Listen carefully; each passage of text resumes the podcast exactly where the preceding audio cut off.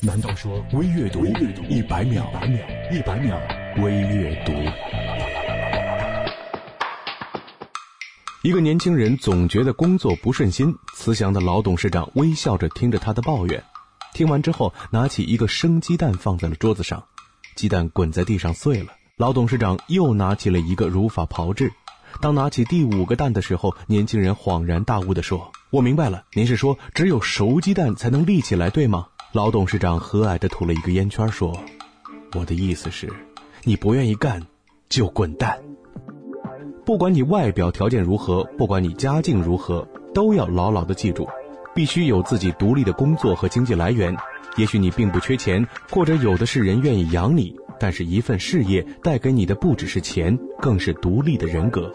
爱情是把心交给别人掌握，而事业才是牢牢掌控自己的人生。”不要做附属品，独立的人生才是爱情的底线。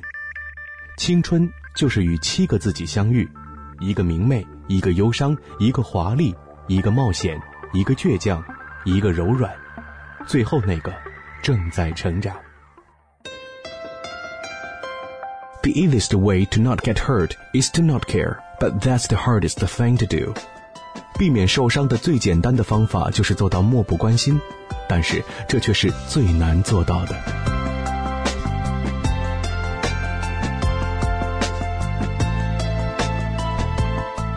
微阅读公众微信 c o r s o o，我是张楠，下次再见。一百秒微阅读。